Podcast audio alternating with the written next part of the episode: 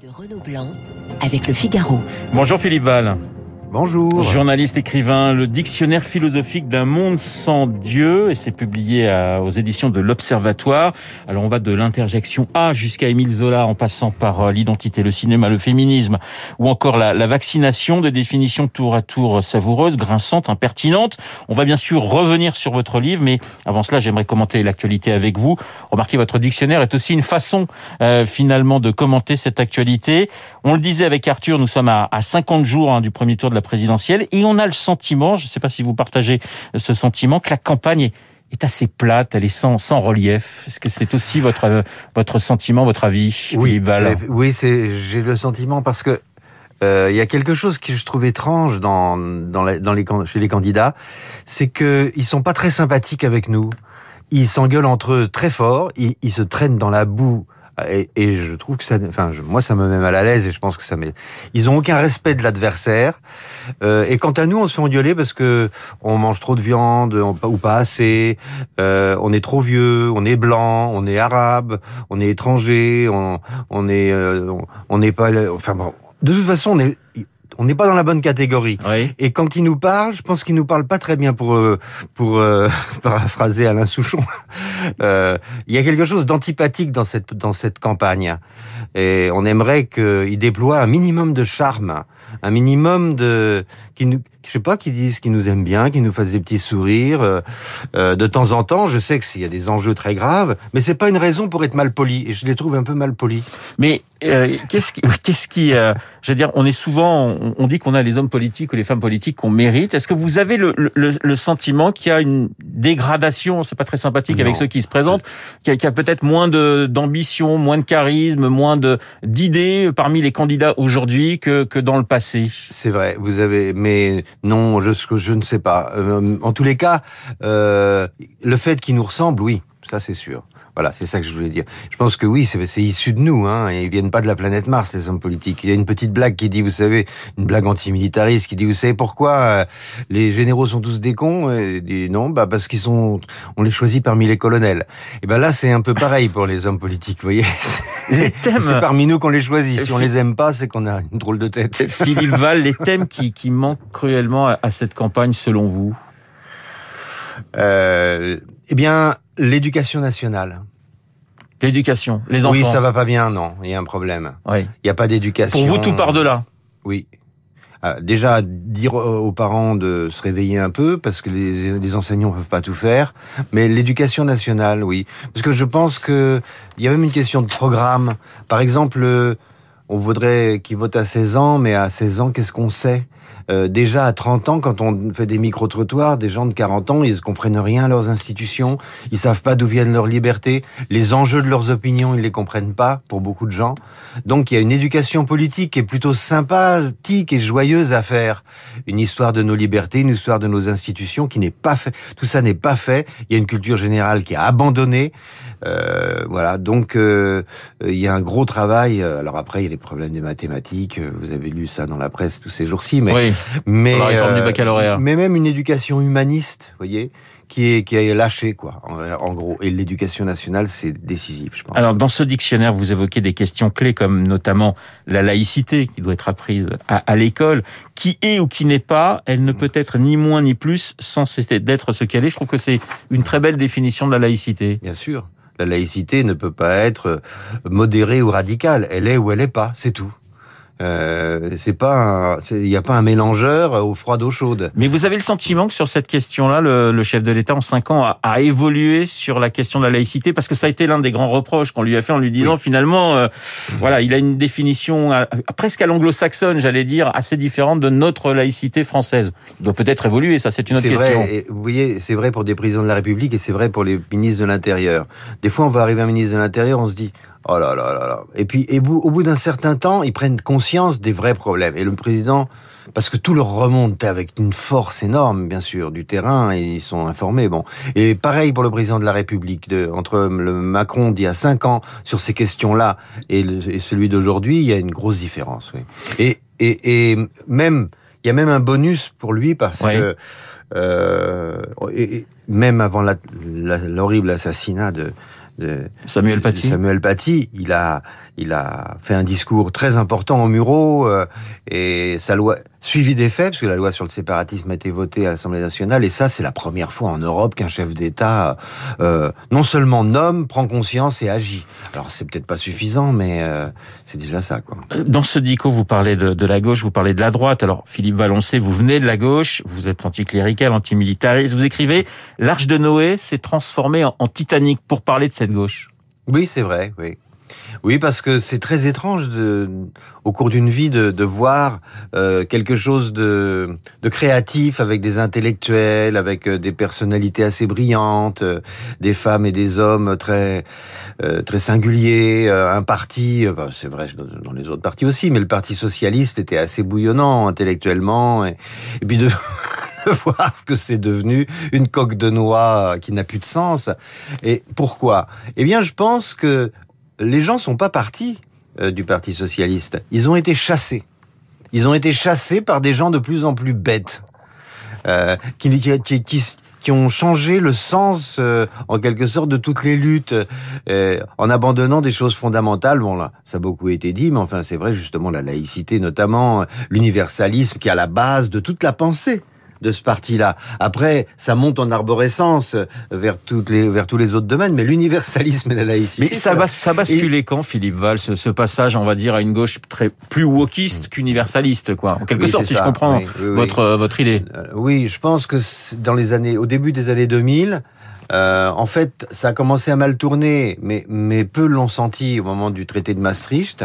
Mais, mais je pense que le, traité constitutionnel, le référendum de 2005 a explosé, a mis une mine à l'intérieur de la gauche. Oui. Euh, parce que aujourd'hui, c'est vrai que ça se joue entre les pro-européens et les souverainistes.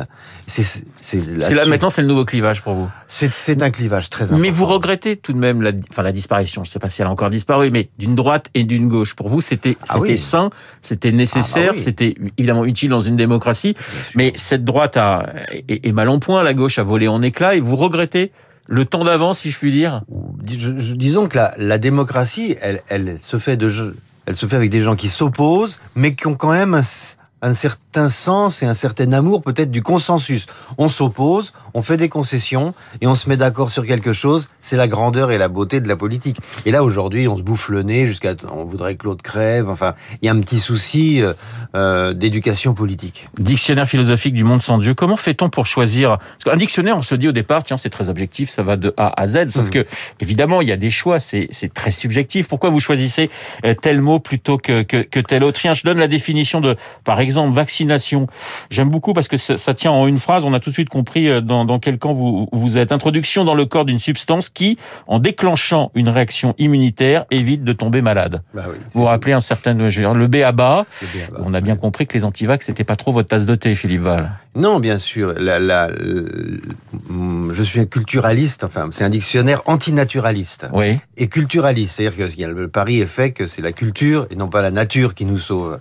Le, le grand thème du livre, c'est que finalement, euh, la nature, euh, en tant que en tant qu'elle est une nature pensante, une nature avec un projet, une nature qui nous conduit quelque part, elle n'existe pas. C'est comme Dieu. Enfin, Dieu et la nature, c'est la même chose. Ça, en quelque sorte, on, fantasme là-dessus. Et, euh, euh, voilà, là, là, je fais, je, parie plutôt sur la raison, sur la culture, que sur la nature. Voilà. Et je pense qu'aujourd'hui, euh, un des grands dangers qui nous guette, c'est de croire que la nature, et, par exemple, tous les partis écologistes sont, euh, sont comme ça aujourd'hui. Moi, la nature euh, a quelque chose à nous dire. Or, elle a rien à nous dire, la nature. Nous, nous devons préserver ouais. scientifiquement notre environnement grâce à la science, mais euh, on ne tire pas une morale de ce qu'on imagine être la nature. Je reviens à ma question. Comment on fait pour choisir tel ou tel mot? Comment ça Comment ça Ça s'impose. Ça s'impose à vous? Ça s'impose. Oh, oui, oui. Ça, alors, j'avais des listes de mots. Euh, la paix, le voile, euh, nuit debout, c'est très court. Nuit debout, contraire de lumière debout. Je trouve ça oui. assez assez joli. Bon, la nature, on vient d'en parler. Vous parlez de Mein Kampf, de Mila, de, de musique. Oui, ça s'impose. Ce sont des mots qui s'imposent oui, pour vous Pour moi, ce sont des mots, euh, des mots décisifs. J'ai pris des mots décisifs. Euh, pourquoi la musique, par exemple? Parce que pour moi, ça me permet, enfin, ça permettait, si vous voulez, de de, euh, de dire quel, comment on doit percevoir le réel. On va y revenir à, à, à la musique. Ce qui est intéressant, c'est que sur la vaccination, vous rendez hommage à Louis XVI. Oui, c'est vrai. C'était le. Pour vous, c'est un grand roi je ne sais pas si c'était un grand roi, mais, mais devant, euh, enfin, c'était le début de la, de la, vaccination contre la variole, et, euh, et les, gens, les familles étaient décimées par la variole. Hein, la mortalité était énorme, et c'était les tout débuts de la vaccination. On s'inoculait un petit peu de, de, virus de variole, et ça, voilà, bon, bref, c'est le principe de la vaccination. C'était le début. Les gens avaient une trouille bleue de ça, et Louis XVI s'est fait euh, vacciner publiquement pour plus que les gens aient peur de se faire vacciner. Radic... des premiers. Radicalisation, trouble psychologique, beaucoup plus fréquent qu'on ne le pense, qui atteint les croyants qui n'ont pas vraiment la foi. Effectivement, là aussi, ça parle de ça en, une phrase. Vous avez à peu près tout dit, euh, Philippe Val. Après, je développe. Oui. Oui, oui. Après, vous développez. Après, vous développez. Oui, qui est pour moi un, un, un radicalisé qui veut absolument que les autres, euh, qui est prêt à tuer les gens qui croient pas comme lui, c'est quelqu'un qui a pas la foi. Non le voile, acte politique, pas religieux, dites-vous, le voile est un langage qui murmure un reproche aux femmes non voilées. Oui, bien sûr. Le, une femme voilée, d'une certaine façon, elle traite les autres femmes de, de femmes perdues. Il y a une certaine nostalgie, je trouve, dans, dans, dans ce dictionnaire, Philippe Val. Alors, euh, je vais pas vous traiter de vieux con parce que ça serait, mais, mais, mais on sent quand même que vous regrettez non. Une, une époque euh, où on pouvait s'engueuler plus librement, on pouvait se dire les choses sans sans euh, sans que ça soit, euh, j'allais dire, une coupure entre les uns et les autres. Je pense pas qu'hier c'était mieux. Je, je ne, je ne crois pas au bon temps d'autrefois. Il y a des choses qui étaient peut-être meilleures, par exemple certaines marques de confiture de fraises, j'en sais rien, mais mais mais c'est des détails. Il y a des choses qui sont bien mieux aujourd'hui. Et je n'ai pas la nostalgie facile, non. Je ne, je, je, suis trop, comment dire, il y a une fibre journalistique en moi. Euh, c'est un livre de philo philosophie, mais la philosophie et le, journalisme sont, sont, frères et sœurs, et le, journaliste en moi est toujours fasciné par le moment d'aujourd'hui, beaucoup plus que par ce qui s'est passé derrière. Alors j'aime beaucoup, vous me parlez de musique, hein, votre définition de la musique. Non seulement la musique est un Dieu qui tient ses promesses de consolation, mais c'est le seul dont on est la preuve irréfutable qu'il existe. Là, on écoute Mozart, hein, un extrait du, du concerto pour piano numéro 23. Euh, la musique, est-ce que, c'est une question peut-être euh, psychologie à, à, deux francs, mais on sait que vous vivez sous protection policière. Est-ce que la musique est l'un des derniers moyens que vous avez pour vous évader totalement, Philippe ah, Val? C'est pas le dernier, heureusement, mais, mais elle, est, elle est quotidienne dans ma vie. J'en écoute et j'en joue. Euh, donc euh, de, tous les jours. Il n'y a pas de journée sans musique, sans que j'en écoute et sans que j'en joue moi-même. Et parce que c'est un émerveillement, mais il y a d'autres sources d'émerveillement. Je peux pas vivre sans émerveillement. Il y a, il y a la, je sais pas les relations que je peux entretenir avec euh, certaines personnes. Oui. Euh, c'est ça qui sont. Et puis voilà, euh, l'étonnement et l'émerveillement euh, sont plutôt majoritaires dans, dans, dans ma vie, bizarrement. Enfin, en tous les cas, c'est ce que je cultive. Il y a cette phrase de, de, Woody Allen, euh, je considérais la vie comme tragique ou comique selon mon taux de euh, glycémie, mais je l'ai toujours tenue pour absurde. Elle est très belle. J'ai l'impression que vous en faites un peu votre, oui. votre, votre définition, j'allais dire. La vie n'a pas de sens, sauf celui qu'on lui donne. Et donc, elle n'a de sens que si on, on a des bonheurs, on a des, on, a des plaisirs, on a des, une fois de plus des émerveillements. Si l'on considère que l'univers est le fruit du hasard et que et on est bordé par deux néants, la seule chose qui justifie qu'on vive, c'est déjà de ne pas souffrir. Si on souffrira de toute façon, mais de souffrir le moins possible et d'être le plus joyeux possible, de connaître euh, l'enthousiasme, la joie de vivre. Sinon, à quoi bon? Philippe Val et, Mozart hein, qui nous accompagnaient parce que Mozart est particulièrement parce que Mozart vous en parlez justement dans ce dictionnaire philosophique d'un monde sans Dieu et c'est aux éditions de l'Observatoire. Merci beaucoup d'avoir été l'invité euh, de Radio Classique ce matin. Il est pratiquement 8h30. Euh, dans un instant, nous allons retrouver euh, Charles Bonner pour l'essentiel de l'actualité. Vous écoutez Radio Classique. Avec la gestion Carmignac, donnez un temps d'avance à votre épargne.